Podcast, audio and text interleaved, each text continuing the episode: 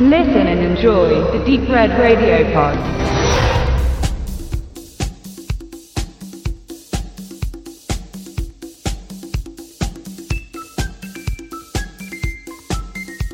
The Voices ab dem 6.10.2015 im Handel erhältlich ist eine kleine schrullige Perle, wie man sie nur alle paar Jahre entdeckt. Und spätestens, wenn man den Namen der Regisseurin erfährt, wird einem so einiges klar. Hinter The Voices steht Marianne Satrapi, einigen bekannt durch ihren hochgelobten Comic Persepolis oder auch mit ihrem 2014er Werk Huhn mit Pflaumen, das mit einem farbgewaltigen Bild und einem gewollten Hang zum Kitsch aufwarten konnte. Doch was erwartet uns bei The Voices? Es geht um Jerry. Jerry ist ein freundlicher Zeitgenosse, er lebt in einer amerikanischen Kleinstadt und hat gerade einen Job in einer Badewannenfabrik angefangen, der ihm viel Freude macht und eine gewisse Konstante im Leben gibt. Ansonsten wird sein Leben bestimmt von der Beziehung zu seinen Haustieren und, was seine Kollegen nicht wissen, von den gerichtlich angeordneten Sitzungen bei seiner Psychotherapeutin. Dies soll sicherstellen, dass er regelmäßig seine Medikamente einnimmt und dem schizophrenen Jerry einen geregelten Alltag zu ermöglichen. Doch unter Einfluss der Arzneimittel muss seine sonst so bunte Welt der Realität weichen. Sie wird grau und trist. Also setzt er die Pillen eigenmächtig ab und zieht damit tragische Konsequenzen nach sich. So viel zum Plot. Für Regisseurin Marianne Satrapi und Drehbuchautor Michael R. Perry stand von Anfang an fest, dass The Voices eine Dramedy mit mörderischen Aspekten werden soll. Der Charakter Jerry, verkörpert durch Ryan Reynolds, deckt dabei alle Facetten einer labilen Seele ab. Wut, Freude, Angst. Und diese gehen einher mit der Thematik der Misshandlung, einem verringerten Selbstwertgefühl und dem Verleugnen oder besser gesagt der Verdrängung sowie der daraus resultierenden Flucht in eine bessere Welt. Diese besagte Welt wird als Stilmittel eingesetzt und als Ankerpunkt für den Zuschauer, um mit Jerrys Gefühlswelt klarzukommen.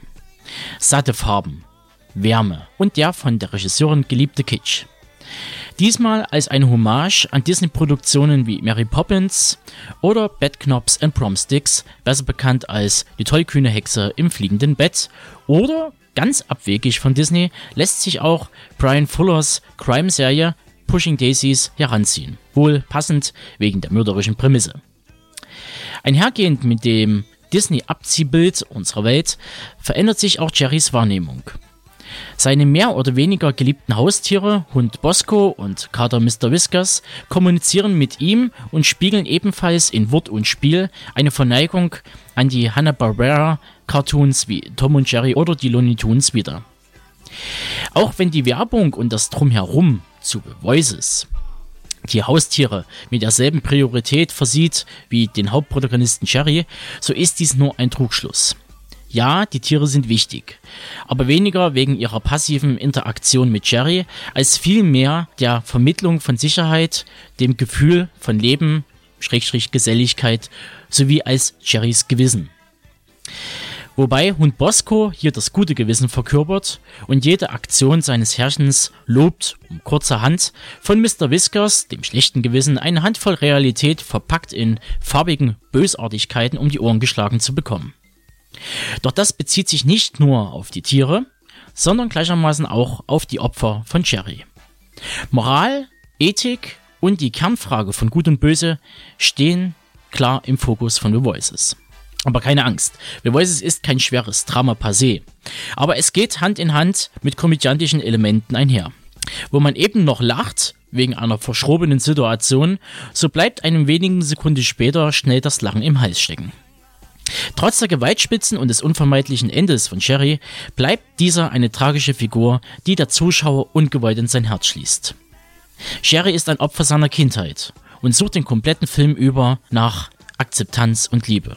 Und dies sind doch, wenn wir mal ehrlich sind, alles Regungen und Wünsche, die wir uns auch verinnerlicht haben und wonach wir uns auch sehen.